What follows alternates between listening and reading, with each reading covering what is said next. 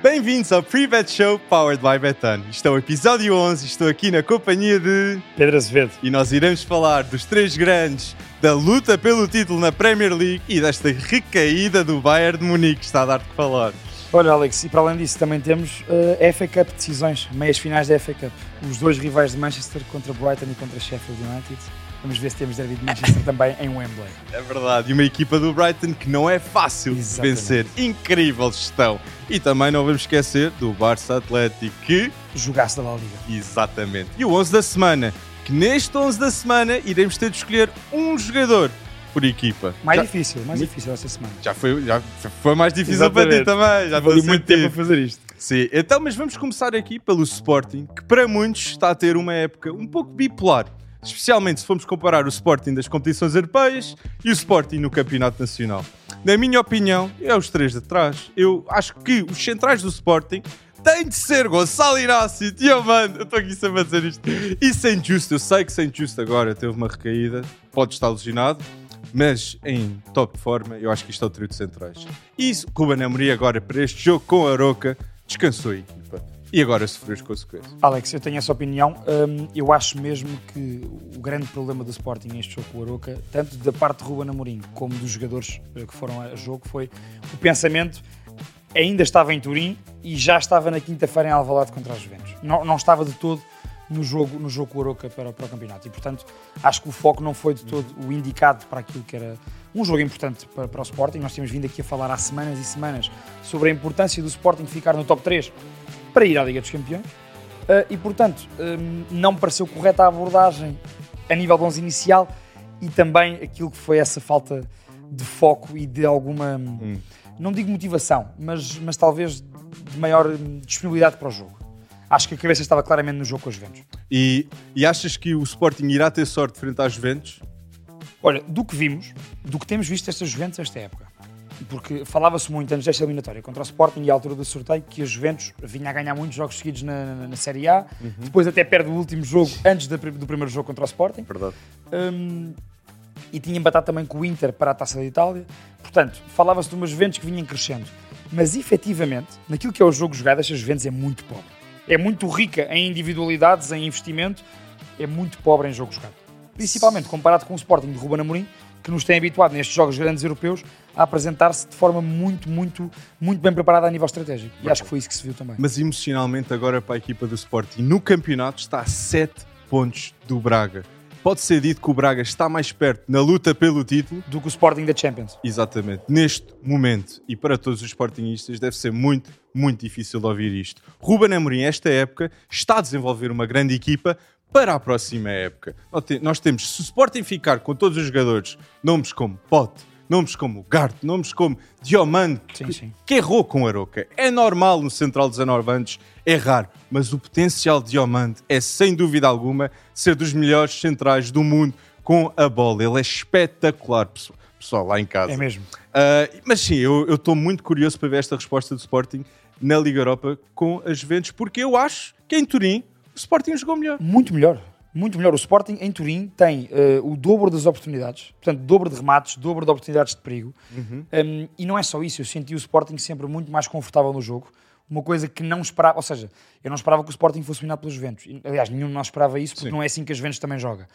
Mas não esperávamos, se calhar, ver um Sporting tão confortável, tão dominante. Sim. E acho que é injustíssimo o resultado de Turim, ainda por cima com aquela bola aquele último lance, a dupla oportunidade de Pote e depois de Bellerin, que Perin faz duas grandes defesas. Já Chesney, quando estava em campo, também tinha sido o melhor jogador das Juventus. Portanto, eu vou-te ser muito honesto. Um, se o foco das Juventus está na Liga Europa para chegar à Champions, a partir de agora, Exatamente. o foco do Sporting, a partir deste desire, deste empate com o Aroca, também tem que estar na Liga Europa para essa possível chegada à Liga dos Campeões. Isso é, isso é ousado! E é eu, é possível. Eu acredito, Exato. eu acredito que o Sporting pode surpreender o Benfica na penúltima jornada. Mas até lá, até lá, atenção, pontos. até lá, atenção.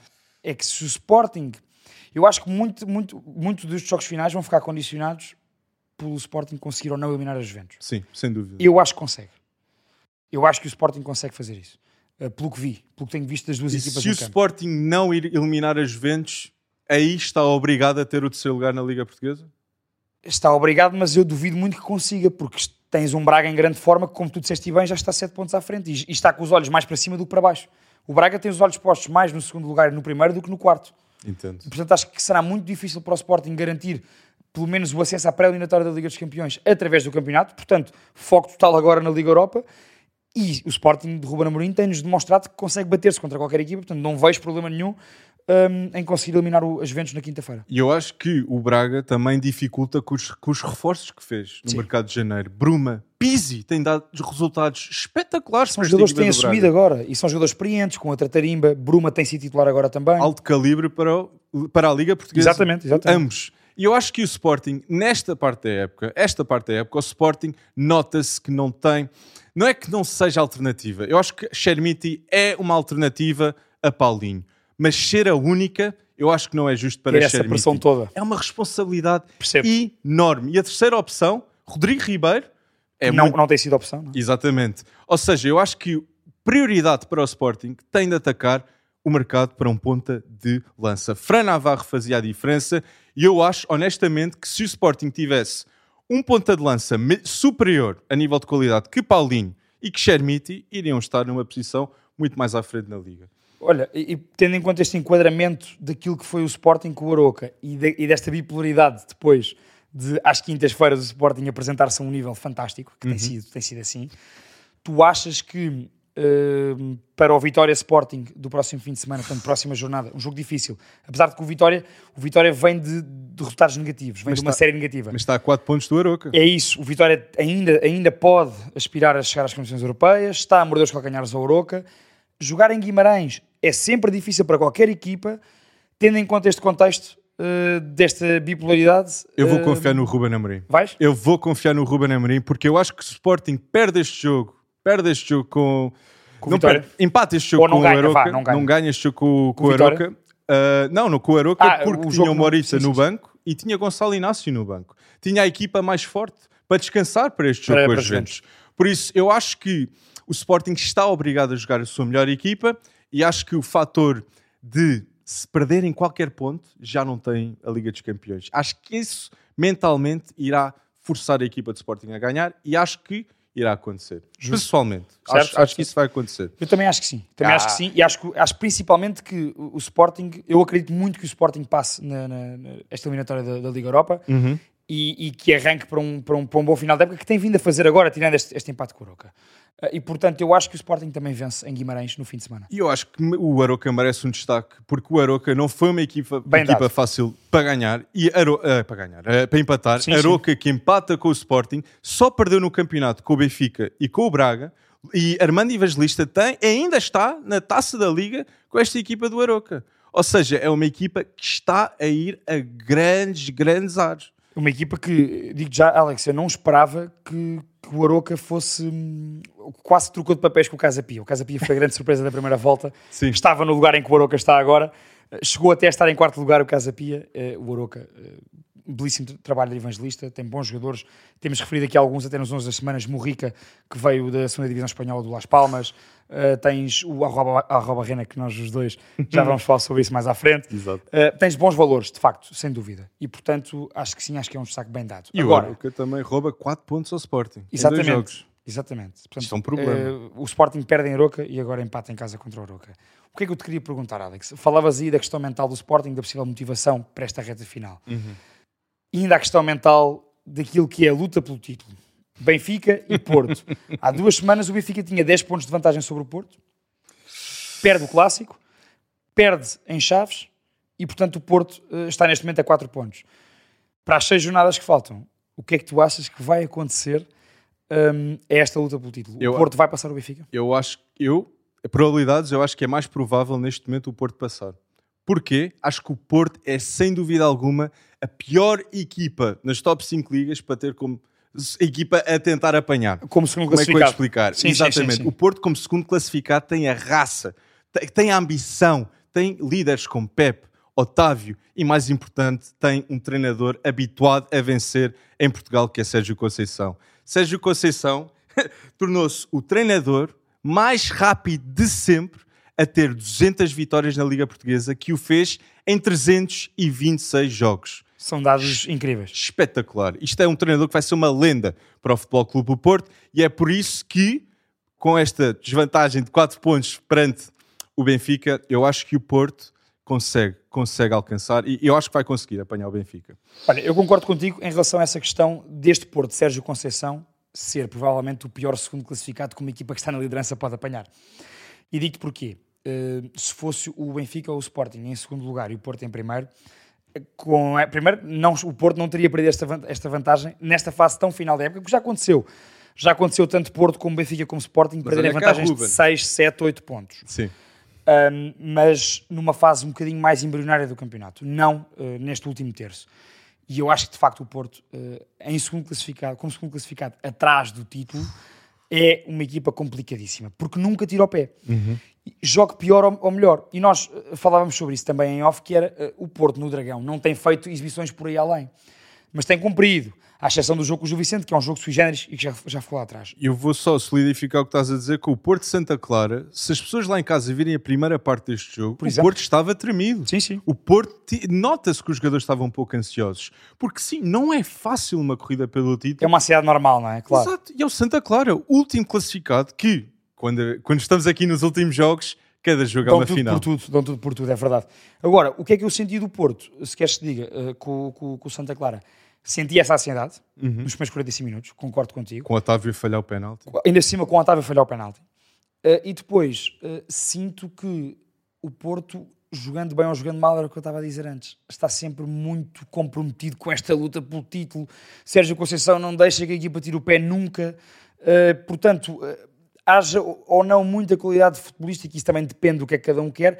A verdade é que Sérgio Conceição tem conseguido levar um, o barco a bom porto. E, portanto, a partir daqui, o que é que eu posso esperar? Não digo taxativamente, se calhar, como tu, que acho que o Porto vai passar à frente do Benfica. Acho que, de facto, esta próxima jornada é fundamental. O Benfica tem um jogo em casa com o Estoril e já te vou perguntar o que é que, também vai, o que, é que vais achar sobre esse resultado.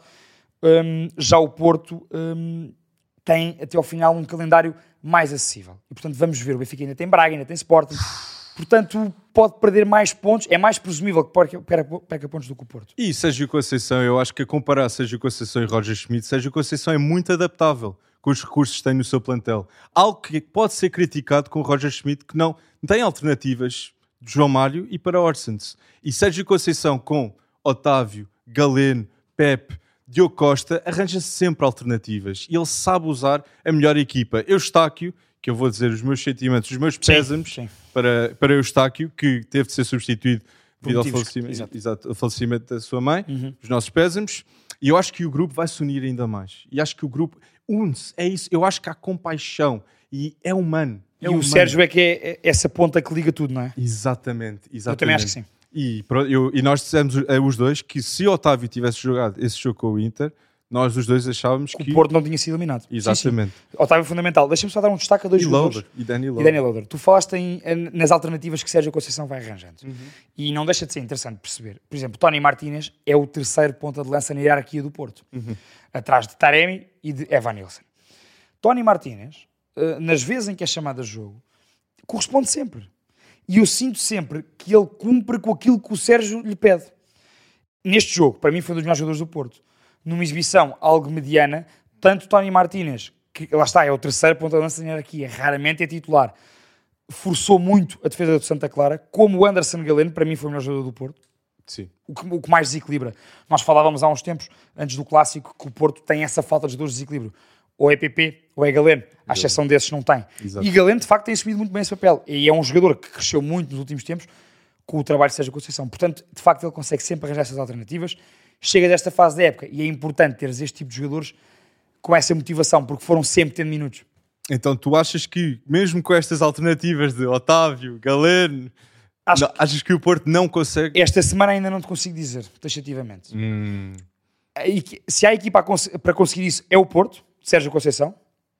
Esta semana eu, vai depender muito desta próxima jornada. E tu consideras, se, se o Porto consegue apanhar o, o, o Benfica, que irá ser, irá ser surreal. consideras o Sérgio Conceição um dos melhores treinadores de sempre na Liga Portuguesa? Já considero, e, e um dos melhores treinadores de sempre da história do Porto. Também considero isso. Para Também, mim, estamos estamos Para mim. Sérgio, estamos de acordo aqui. Para mim, Sérgio Conceição tem um papel tão importante quanto José Mourinho e quanto José Maria Pedroto na história do Porto. É a minha opinião sincera. Porque o Sérgio Conceição apanha um Porto que está muito, na altura em que ele entra, que está muito abaixo de um Benfica, que está numa, numa cena de muitos títulos seguidos, e é Sérgio Conceição que interrompe isso e que volta a pôr o Porto na cena dos títulos. E acreditas- portanto, acho que isso é muito importante. Isto é, isso é, isso, isso sem dúvida foi ousado. É audaz. É audaz, exato. Então achas que o Porto irá ter três pontos com o Passo de Ferreira? Acho que o Porto ganha na Mata Real. Acho que o Passo de Ferreira perdeu o jogo que tinha que ganhar, que era contra o Marítimo. Eh, era o jogo mais decisivo da época para o Passo de Ferreira. O próprio César Peixoto admitiu na conferência de imprensa que a partir do momento em que, foi- em que perdeu com o Marítimo ficava muito complicado de conseguir manter ou até chegar ao lugar do playoff. Portanto, hum, vejo um passo desmoralizado, vejo um passo em baixo e vejo um Porto com essa força que tu falavas há pouco. E vês um Benfica desmoralizado, Pedro? Olha, vejo um Benfica que desde o clássico parece que ficou, que perdeu ali. hum, Afetou. Afetou, afetou claramente, exatamente. E Benfica que desde a paragem de seleções só tem uma vitória em quatro jogos. E sabes que eu vi uma estatística a nível europeu: Benfica, eh, Nápoles, Arsenal, Bayern Munique e Barcelona Barcelona. têm uma porcentagem de vitórias mínima em 4 e 5 jogos. Eh, acho que Benfica, Nápoles e Arsenal é uma, não é? eh, o, o- e- eh, ai, desde a paragem de seleções, o Benfica, o Barcelona e o Nápoles têm uma vitória em quatro jogos. E o Bayern está em péssima Duas forma em também. 5, uma coisa assim. Péssimo. E o Arsenal eu. também. E o Arsenal também. Péssimo. Portanto, parecendo que não, essa paragem, de facto, como nós vaticinámos na altura, Alex, se te lembrares, antes da paragem nós dissemos isto vai mexer com, provavelmente com a equipa do Benfica. Foram 10 dias. Mexeu. Foram 10 di- Ou foi uma semana. Foi uma semana de férias, mais hum, quase metade do plantel do Benfica que, esteve- que estava nas seleções. E, portanto, isso afetou. E já vimos que não foi só o Benfica, foi a todas as equipas que estão a liderar os campeonatos, os principais campeonatos europeus nesta altura. E, portanto, Sim. eu acho que afetou claramente. Acho que eh, há aqui dois pontos de análise para nós os dois, penso eu. O ponto psicológico, que tu referias e bem, não é bom perder com o rival em casa, podendo alargar a vantagem. O Benfica não só não alargou, como, como perdeu, essa vantagem. perdeu com os Chaves no último e minuto. perde com os Chaves no último minuto. Portanto, vai com duas derrotas seguidas no campeonato. Três, se metermos a do Inter eh, na luz, primeira mão da Champions. Portanto, três derrotas seguidas abalam qualquer equipa no mundo. Sem dúvida. E o Benfica não, não é exceção. E depois, o que é que eu acho? Acho que a nível técnico, se formos àquilo que é o jogo no relevado, o Benfica não está com a mesma capacidade de pressionar, hum, porque pressiona digo, da mesma maneira, mas chega mais tarde ao, ao posicionamento onde tem que estar. E, e eu perguntava-te se tu notas que, acima de tudo, esta quebra deve-se a desgaste. desgaste de João Mário e desgaste de Orsens. Porque a verdade é, a eu não vou dizer, não é popularidade, mas o brilhantismo do Benfica dividia-se muito por Orsens, João Mário, Gonçalo Ramos e Enzo. Enzo era crucial. E a verdade é, Chiquinho não é o Enzo Fernandes. Sim, é bom jogador e tem, e tem jogado muito bem. São jogadores diferentes. E não, desde a saída de Enzo, não há alternativa. Eu acho que Orsens devia jogar mais na posição. Na minha opinião Como é, que, pessoal. como é que colocarias o meio campo? eh, esse Eu meio jogava com o Neres atrás de Gonçalo Ramos, Ok. na minha opinião. Eu acho que o Neres gost- gosta da posição, Hum. joga bem em espaço curto e consegue ter golos e assistências. Tinha 12 golos e 12 E duas assistências. assistências. Portanto, David Neres, atenção, e, vi- e viu-se no jogo agora eh, em Chaves que David Neres, neste momento, é o único jogador do Benfica com capacidade de partir para cima 1 para 1 e de efetivamente desequilibrar a defesa contrária. E, e ne- neste caso, por exemplo, o jogo em Chaves, em que o Benfica tinha pouco espaço, havia pouco espaço para a velocidade de Rafa, havia pouco espaço para o último passo de João Mário, havia pouco espaço para Gonçalo Ramos receber em condições. Um jogador como Neres, e eu concordo contigo, no trio da frente, no trio da frente que joga atrás de Gonçalo Ramos, neste caso, faz todo o sentido. E, E- tem que ser titular. E atenção, eu acho que Roger Schmidt é um excelente treinador para o projeto do Benfica, entende a academia, tem um excelente modelo de jogo, valorizou os ativos do Benfica, como Grimaldo, Florentino, António Silva, João Mário, que tem sido Sim, os melhores sim, sim, jogadores da Liga Portuguesa, mas a verdade é a adapta- a adaptabilidade que eu falo de Sérgio Conceição não, Não está ao mesmo em nível Roger Roger Schmidt.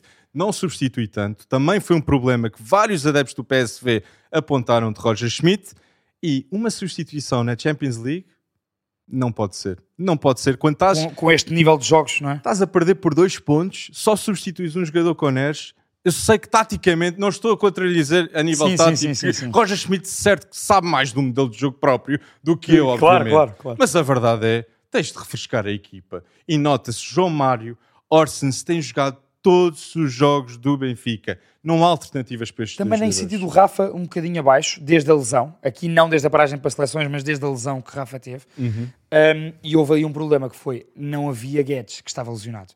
E eh, tanto em janeiro como em fevereiro, o, o Benfica rodou, Roger Schmidt rodou Rafa com Guedes, desde logo porque Guedes, quando chega, Rafa estava ainda lesionado. Uhum. E portanto, um, eu noto também Rafa nesse nível de desgaste, tal como Orsnes que tu referes, e como João Mário, que são jogadores que não têm tido descanso. Uhum. Têm E- jogado os 90 minutos sobre 90. E substituto de João Mário é João Neves. Sim. E, que, entrou, seja- e que entrou bem agora. Sim, Atenção. é, é bom jogador, bom talento. Descomplexado.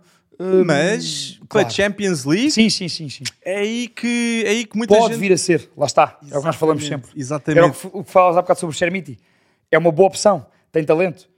Não é para garantir resultados já. Eu gostava de ver o Benfica reforçar para substituir o Enzo Fernandes, que pronto, era uma venda que tinha de ser vendido 120 milhões Uhum. é tanto dinheiro. Orkun Koksu, já vi muitos nomes. O nome do Feyenoord, exatamente. E, guarda, e o guarda-redes, com Vlaco Dimos, podemos ver aqui um novo guarda-redes para potenciar aqui a saída de bola do Benfica também. sim, sim. Que é sim. necessário. Que é, é necessário, E nós vemos do lado do Diogo Costa. sem dúvida. Uh, Alex, apesar de tudo, achas que o Benfica ganha confortavelmente uh, ao Estoril? Deve ganhar. Deve ganhar confortavelmente. Eu acho que vai, ok? Não vou, não vou estar aqui a dizer por mais de dois, porque temos aqui o Estoril, que está numa luta de É o despromoção. que eu falava, é mais uma das equipas que está a jogar tudo por tudo neste, nesta fase final da época. E eu gosto de Ricardo Soares. Bom treinador. Ou seja, eu acho que vai ser aqui um 2-1 ou um 1-0. Mas ganha, mas ganha. É, e Eu agora também- aqui o Benfica ganha Eu, 5 não, eu também, acho, eu, eu também acho, eu também acho que o Benfica ganha e também acho, concordo contigo, não vai ser de maneira confortável. Ok, Não vai ser de maneira confortável. Não, então, Não 3-0? parece. Não, não, não, confortável não é. Ah, não, Concordo desculpa, contigo. desculpa. Será pela margem mínima,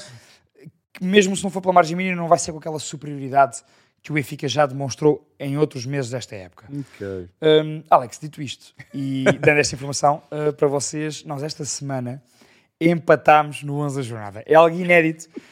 Hum, eu perdi hum, noutra, no, noutro jogo que nós temos, não é? Portanto, nos Ambos tínhamos semana. Uh, ambos tínhamos Taremi. Taremi não jogou, uh, não tivemos atenção a esse detalhe, mas esta vez empatámos com 75 ponto qualquer coisa. 6. 75.6. Qual é que é o teu 11 desta semana com uma nuance? Nós esta semana fizemos uma nuance ainda mais difícil que foi só podemos escolher um jogador de cada equipa. Tínhamos dois por cada equipa, agora é só um por cada equipa. Alex, chuta o teu. Guarda-redes, eu preciso da tua, da tua ajuda aqui. Inácio de. Arroa Barrena. E ambos temos, certo? Temos tempo. Este é em comum. Inácio, Aro, Arroa Barrena. a guarda-redes. Depois o, o meu quarteto defensivo com Leonardo Lelo, Felipe Relvas, Pep e Miguel Maga. O meu trio no meio campo tem o Garte, André Horta e João Teixeira, capitão dos Chaves. E meu trio da frente com Tiago Gouveia, adoro este jogador, como sempre. Pois Fran muitas vezes Navarro. Tiago Gouveia.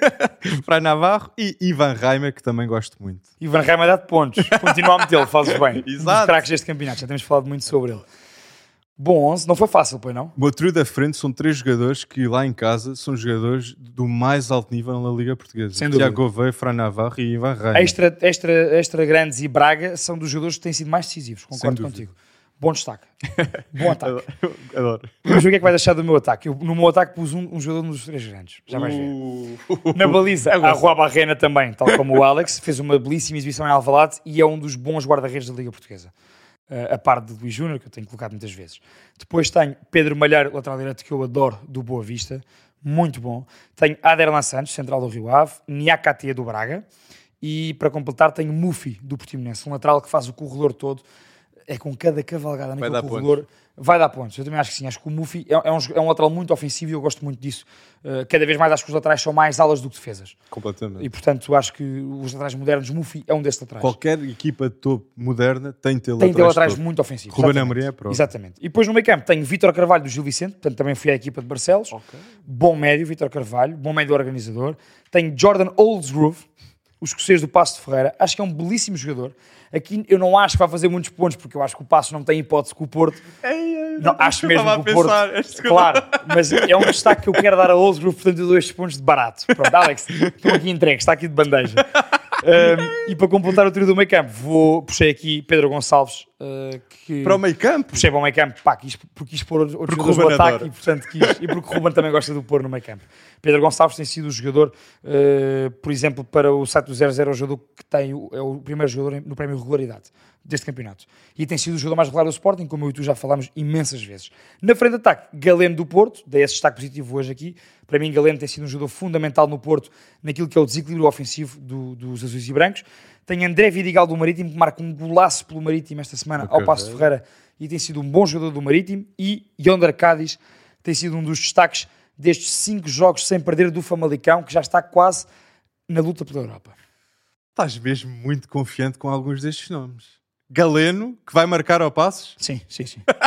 Galeno, Galeno vai ser decisivo nesta fase final do Porto. Adoro, adoro. Eu acredito, eu acredito, eu acredito. Mas metam lá em casa os vossos 11 no vídeo. Eu quero ver nos comentários É que eu quero ver comparações. Isto não é só eu e o Alex, também têm que mandar vir os vossos 11, que é para, para depois não virem refilar connosco. Eu também quero ver esses 11 para ver se pontuaram mais ou não do que eu e o Alex. É difícil. Isso, para ver os scores, vão só faz score. Exatamente. E tem que ser um jogador por equipa, no máximo. Não se esqueçam disso. Difícil. importante. É importante. difícil. E eu acreditei no André Horta.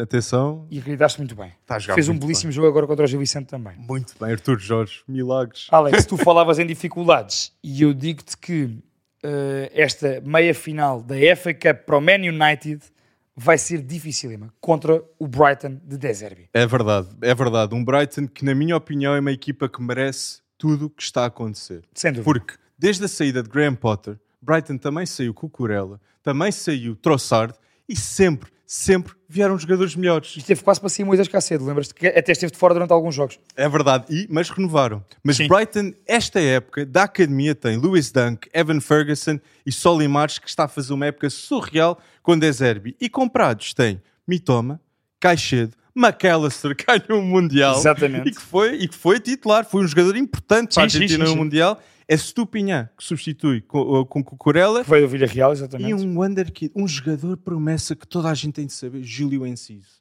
que marca ah, quando entra no jogo frente ao Chelsea. Dos melhores talentos paraguaios na atualidade. Achas que é Acho- os olhos nele? Ah, sem dúvida. Acho que Enciso vai ser dos jogadores de revelação nas próximas duas épocas na Premier League. Talvez a par, do, por exemplo, do Gnonto do Leeds, não é? Assim, E eu, eu sei esta estatística porque, pronto, o Al- acho que o Almiron passou Roque Santa Cruz no jogador paraguai com, Com mais ma- golos marcados Ok. numa época na Premier League. Eu acho que Júlio Enciso irá superar Miguel Almirón. Miguel Ar- Ok. Almirón depois. Ou seja, isto é uma influência Vamos de ver. Santa Cruz do passado com o Almirón Enciso. Por isso, muito obrigado, Sa- Santa Cruz. Mas Tu achas que o Brighton eh, elimina o Man United e vai à final da FA Cup contra presumi- presumivelmente o Manchester City? eu vou apostar no Brighton, ok? Vou já estar a, estar a dar aqui um Sim, spoiler às nós- vai ser um dos jogos que nós temos para. para- Eu acho que o Brighton vai ganhar ao United porque eu gostava. Eu acho que o Brighton merece isto. Merece um título. Exato. Não é? Pelo menos uma final.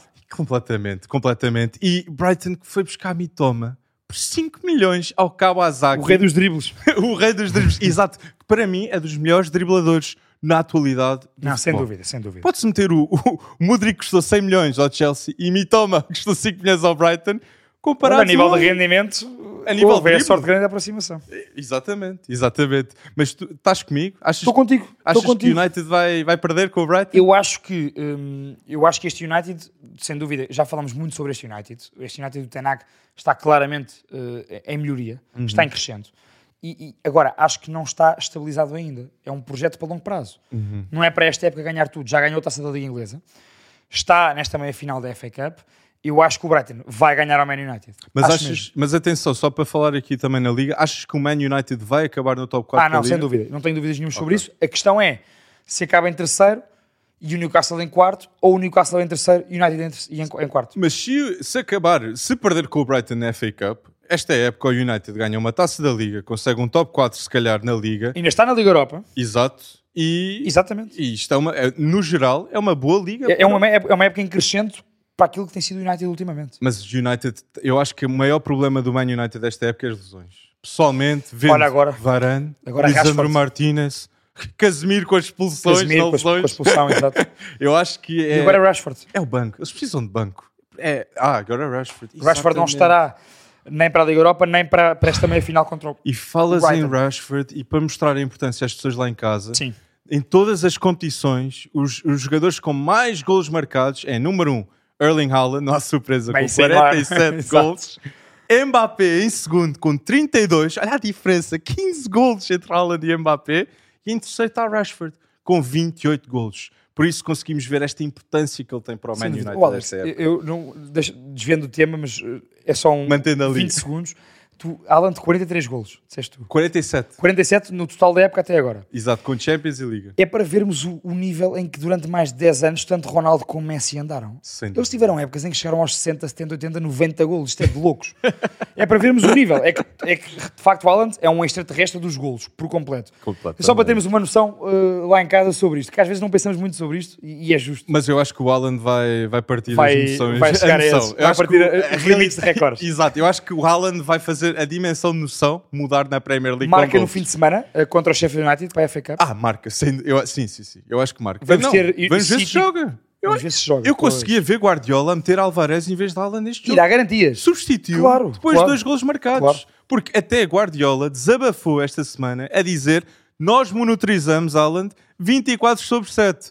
Por isso, o Haaland não pode ter um descanso com o Pep Guardiola. Ele disse, disse uma coisa muito importante para termos também essa noção daqui- também daquilo que é a gestão de uma equipa deste nível. Ah. Um, Pep Guardiola, na conferência de imprensa pós-jogo Uhum. do Manchester City com o Leicester, falou sobre Erling Haaland, como o Alex dizia agora. E, e ele disse que mais, de- eh, como é que é? Eh, Dois terços do, do tempo de treino e de preparação de Haaland para os jogos são fora do relevado. É posicionamento. São no centro de treino. É posicionamento, é estudo, é parte física, é fisioterapia.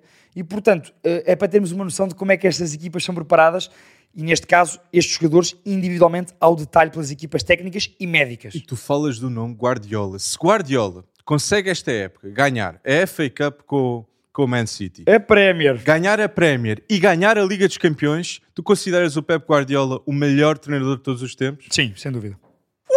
Sem, Sem dúvida dúvida! À frente, imagina, eu acho que é cedo, tendo em conta Alex Ferguson, e eu acho que até Ancelotti, não? Alex Ferguson, Ancelotti, Mourinho estão claramente lá no top. Se Guardiola fizer isto que tu acabaste de dizer, Mas eu acho que Guardiola é para mim fica no Olimpo. Ai, é, é- é- Fica no Olimpo. algo que.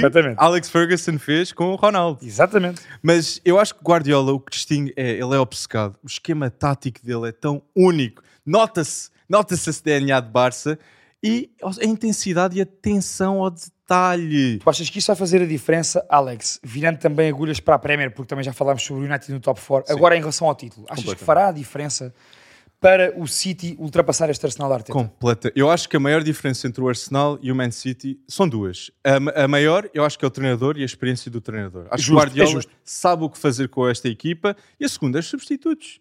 O banco, O banco de uma equipa o outra. banco do Sim, Man sim, sim, City é ridículo. E a verdade é, Arsenal estava a ganhar 2-0 frente ao Liverpool e 2-0 frente ao West Ham. E empatou E os dois. pela jogos. primeira vez na história, perde ah, uma vitória. Neste caso, perdeu a, vit- a lider- a liderança do marcador. Exatamente. Exatamente. Empatou os para dois jogos igual. 2-2. É a primeira vez de sempre que o Arsenal perde uma liderança para dois igual depois.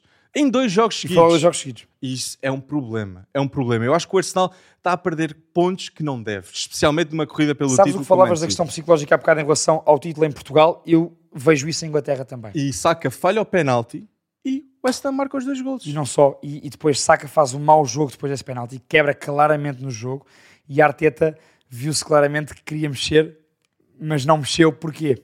Pelo que tu disseste agora. Está a defender. É, não tem o mesmo, a mesma profundidade de plantel que o City de Guardiola. Martinelli, Saka e Jesus é, é- é um trio muito difícil. Exato, Odegaard não vais tirar. É verdade, é Odegaard verdade. não vais tirar. Partey talvez, e tirou no final para o Jorginho, mas Jorginho não é a Sim, mesma sim, coisa que Thomas Partey. Olha, e Man. City, Man City tem 27 golos marcados nos últimos 6 jogos. Isto sim é uma forma surreal e de certeza absoluta que é.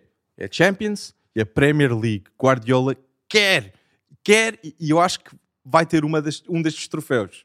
Um destes troféus o Guardiola vai ganhar esta época. E Erling Haaland. Quer dizer isso. mas se ganhar a FA Cup sabe a pouco só. Ah, sabe muito a pouco. É como o Liverpool, que estava na luta pelos quatro títulos da época só a passada. FA Cup. Só. E, e a League Cup. E a League Cup, exato. E perde na final a Liga dos Campeões e perde no fim. Na última jornada, o título inglês. Isso foi, foi um sabor azedo para os adeptos do Liverpool esta época. Mas estamos a focar no Erling Haaland, mas eu quero dar o meu final de destaque com o City é... Kevin De Bruyne na Premier League já fez 15, mais de 15 assistências em 4 épocas. é o único jogador a raríssimo. fazê-lo É o único? sempre. Da história da Premier? O, o único, só tinham feito dois, duas épocas com mais 15 assistências. Quatro nunca. Quatro, três nunca. Ok. Nem três. São números fantásticos. Kevin De Bruyne é um capitão, é um líder e é a diferença para o Man City. Então pronto, deixa-me dar este destaque final também sobre a luta pelo título. Se há jogador que Pep Guardiola nunca abdica nas fases finais de Liga dos Campeões e de Premier League, esse jogador é Bernardo Silva. Bernardo Silva é o jogador mais fiável para Pep Guardiola. Ele reafirmou vezes e vezes sem conta. Está farto de elogiar Bernardo Silva e de facto, com bola, sem bola, o grau de dificuldade dos jogos a subir, Bernardo Silva está lá sempre. Guardiola confia a 100% em Bernardo Silva. É impressionante. Jogador de classe mundial. Esquece. É, é- é- eu adoro o Bernardo Silva. Acho que é, acho que é isso. Acho que ele, ele a inteligência, a qualidade técnica, hum, ele pensa à frente e depois é muito solidário. É um jogador muito solidário. Ele, ele parece fiável. rápido com a habilidade técnica que tem com a bola. Yeah, exatamente. É surreal. Exatamente. exatamente. Gosto. Portanto, para mim é destaque deste final da época. Vejo Bernardo Silva mais uma vez a ser muito decisivo para Pep Guardiola. E acho que outra diferença que eu falei, eu falei em Partey, Partey que tem muito risco de lesões, e do outro lado nós olhamos e temos Rodri, que é sólido, Que até é já marca. consistente. Exatamente, já marca, mas Exato. decide jogos, decide jogos e sabe Exatamente. o que fazer. Por isso, isto é tá, Alex, difícil. hum, podemos passar já para, para, para os destaques dos próximos jogos, onde nós daqui a bocado vamos a florear um bocadinho daquilo que é a Bundesliga e eu pergunto já sobre a FA Cup, assim, taxativamente. Uhum. City, Sheffield United, Man City, Man City, eu também vou Man City, Brighton, Man United. eu vou acreditar no Brighton. Ah, atenção, eh, estamos a pôr 10-0. um X ou 2, portanto 90 minutos. É nos 90 minutos. Eu vou um, Um, um City nos Brighton. 90 e um Brighton nos 90. eu vou um. Eu vou um City nos 90 e vou X eh, Brighton United Pode 90. acontecer, pode acontecer. Acho que é um jogo que vai, Exato. pode acontecer. vai ser difícil para ambas as equipas. Mas eu acho que o United está tão mal na defesa, não tem alternativa para o E, Varane. e tem jogo E quinta-feira. para Martínez, Portanto- tu estás a acreditar no Maguire. Atenção, vou só dizer às pessoas lá em casa: Pedro Para está a acreditar no Harry Maguire. tu estás a... Por isso, eu não acredito, eu não acredito. Não gritas nunca, Nunca, nunca. Ah, como é que ele foi capitão de Ronaldo? Juro, é surreal. Isto é, é outra história. Olha, é outra história. já e sobre os próximos jogos? hum, Sim. Ah, e temos mais um jogo na Liga: sim, Newcastle sim. Tottenham. de Premier. Agora de Premier, quatro. exatamente. E eu vou, eu vou apostar Newcastle. Vais apostar Newcastle e muito bem. Eu também. para mim, para mim é, não, não, eu, acho, eu dizia-te há bocado, eu acho que o top 4 vai ser completado com United e Newcastle. E Aston Villa? Tottenham, atenção ao Aston Villa de Maria, que ganhou, que ganhou e muito bem ao Newcastle este fim de semana. 3-0. Eu acho que foi a, a um maior falhei, derrota. acho que foi a maior derrota do Newcastle esta época. Foi frente É capaz, ao Una desde Emery da Aston Villa. Desde logo que o Newcastle, ainda, apesar dessa derrota, ainda é a melhor defesa do, do- da Premier League. Portanto, Verdade. foi o jogo, provavelmente o jogo que sofreu mais golos foi este jogo com o Aston Villa. E Oli Watkins, que tem de ser chamado por Gary Southgate. 10 gols, 10 gols marcados em 12 Está, jogos está da a ser fundamental nesta fase, hein? atenção. Agora, mas eu acho que o Aston Villa, apesar disto, não conseguirá hum, contrariar o atraso que já tem para Newcastle para Tottenham. Pode ficar à frente do Tottenham. Então nós estamos os Porque eu dois não confio nada neste Tottenham, como já te disse milhares de vezes. Agora, à frente do Newcastle não fica. Portanto, eu vou para um Newcastle e acho que o Newcastle vai mesmo acabar no top 4 com o United. A questão é quem é que confia no Tottenham. E os próprios jogadores, Nem o Harry Kane. O Harry. Kane, olha, vamos ver se o Harry Kane confia no Tottenham este verão. eu acho que não. Eu também acho que não. O Se nós já- aqui um X ou dois, acho que esta acertávamos de caras. Eu acho que o Conte deu a resposta. Eu vejo, eu vi a Tuchel, mas Tuchel foi para o Bayern Tu- E falava-se e agora vejo Tottenham- Nagelsmann. Eu vejo muito Não. o Julian Nagelsmann, eu vejo. Se o Nagelsmann Vamos era um aqui erro. Eu digo já, vai ser Julian Na- Nagelsmann. Treinador do Tottenham. Ei, ser. não, não, não. Isso era um passo Apostamos atrás aqui entre nós. Depois logo decidimos, Tá cá, eh, tá quando cá. acabar, logo decidimos o que é que, que, é que fazemos. Tá cá. Alex, e quem é que apostas para ser campeão alemão? Isto. Todas as semanas nós dizemos, ah, vai ser o Bayern, ah, vai ser o manter. Dortmund. Um perde pontos, o outro perde pontos. Se o Bayern empata, o Dortmund empata a seguir. O que é que se passa? Eu vou manter Dortmund. Eu disse Dortmund. Eu sei que é ousado. Bayern Mesmo ganhou. depois deste empate, isto guarda. Eu acredito. Mesmo, e, e, e Gio Reina marca nos 90 e mesmo assim sofre nos E 96. atenção, é, é por isso é que eu digo, eu, eu só não acredito como tu por causa da questão do estofo. O Dortmund não tem estofo de campeão. O, então o E o Bayern, Bayern tem. o Ba- o Bayern tem o clube, não diga esta equipa em si, mas Esta o, equipa. é, o, o clube tem, tens ali muitos jogadores com muitos títulos. Desculpa, Bayern os nesta Müllers, época, os, desculpa. os Kimmich, quer dizer, os Müllers, os Kimmich, são jogadores com muita tarima, com muito, com muito campeonato ganho. E eu acho que isso vai fazer a diferença. Então não é que, o- peraí, então o Bayern empata com o Offenheim. O Dortmund está a jogar já sabendo isso. Com o Freiburg. O Bayern, não, o Freiburg foi para a taça. É, o exato. Bayern foi eliminado para a taça. Dois desaires seguidos, exatamente. Então Tuchel é eliminado para a taça.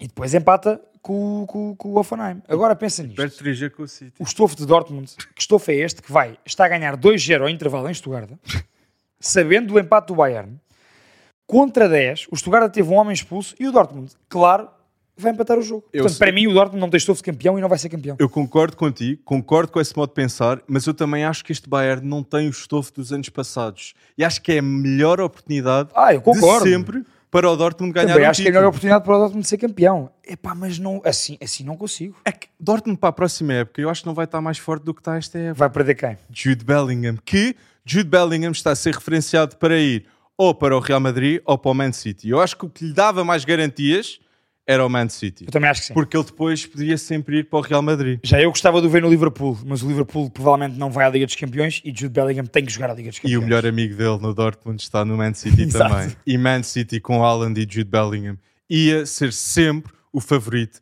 a ganhar o título em Inglaterra. Sem dúvida. Hum, Alex, posto isto, o Dortmund tem um jogo difícil em casa contra o Eintracht Frankfurt. Eu vou Dortmund. Mesmo assim, eu vou Dortmund porque eu também, eu também gostei de Leverkusen frente ao, frente ao Frankfurt. E Sim, sim, sim, sim, sim. Randall Colomwani não está, não está em forma neste momento.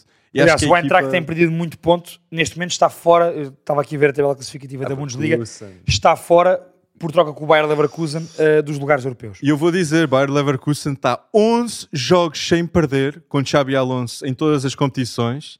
E eu acho que Bayer Leverkusen neste momento está a 6 pontos do top 5. Está e eu vou senhora. dizer que Leverkusen vai acabar no top 5 da Bundesliga. Mas vai ser difícil de ficar com o Moussa Diaby, não o vejo a ficar. E um dos melhores talentos do futebol Florian. mundial, Florian Wirtz.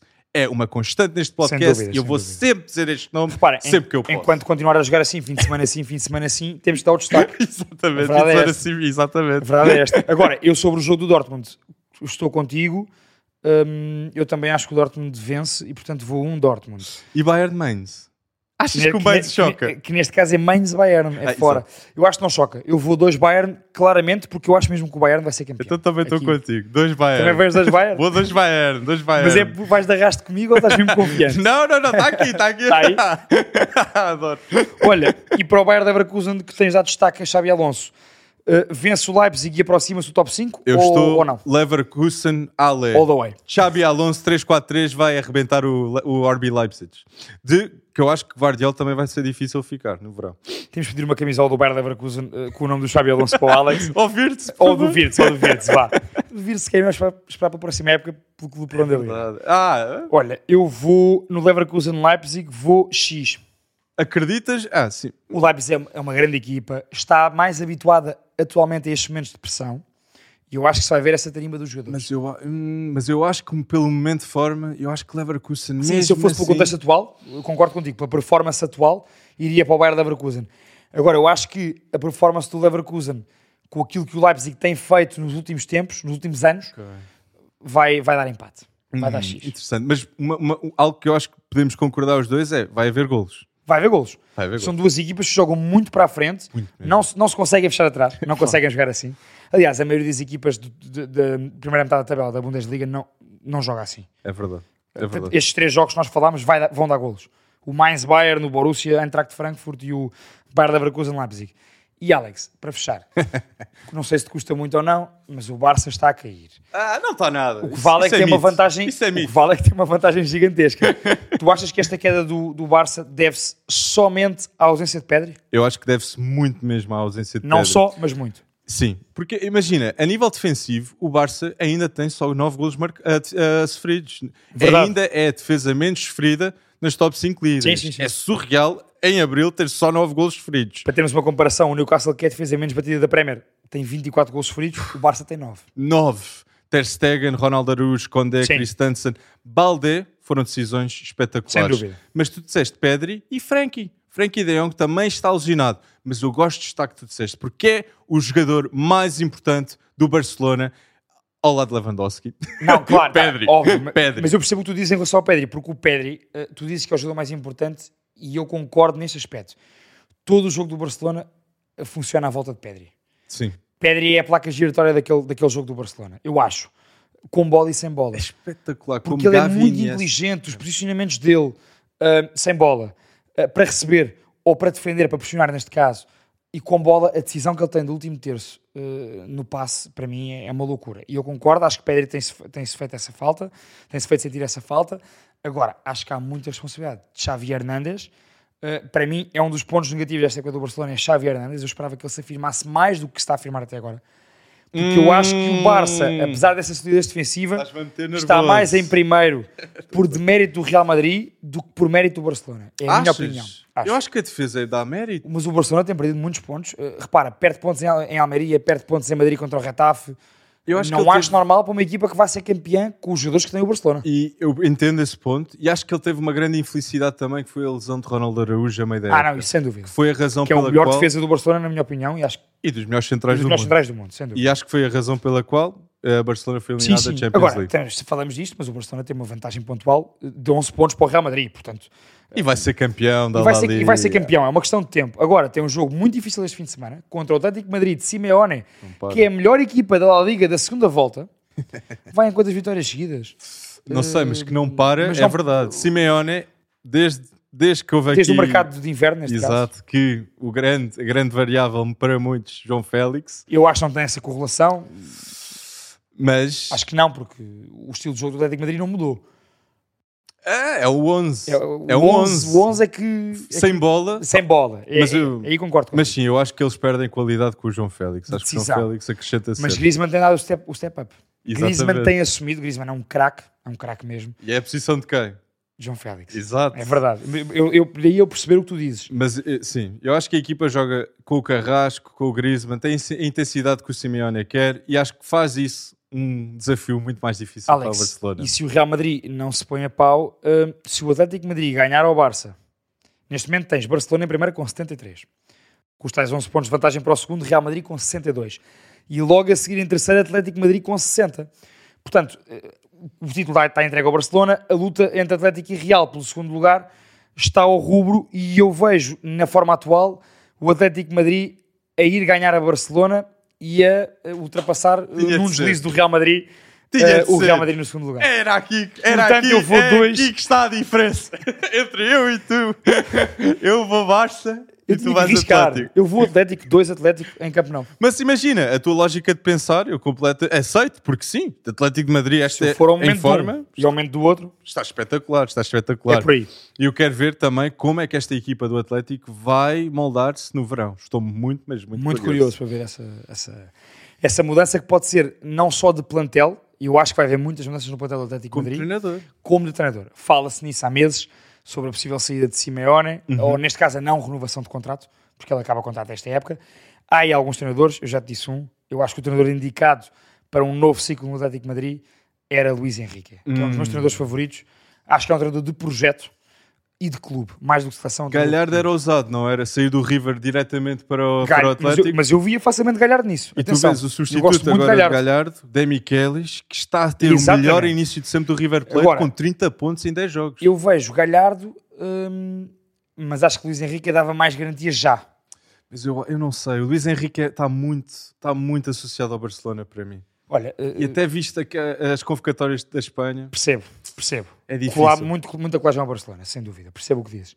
Agora, eu acho que vai, vai haver mudanças e acho que Luís Henrique vai ser o nome. Ah. Estaremos cá para ver. Tá, mais uma. Mais uma aposta. mais uma aposta entre nós. Concluímos assim, Alex, este episódio 11 do Pre-Bet Show e não se esqueçam, acima de tudo, de ver, de interagir connosco, de subscrever no YouTube e no Spotify e de seguir no TikTok e no Instagram. Nós toda a semana colocamos lá vídeos do 11 da semana, das nossas apostas, do que é que cada um acha mais polémico ou menos polémico sobre uh, a luta na Liga Portuguesa, na Premier, na La Liga e, portanto, sigam, subscrevam e uh, interajam connosco, que nós também queremos ver as vossas apostas e os vossos 11 da semana. Um grande abraço e até para a semana, pessoal. Ah, um grande abraço.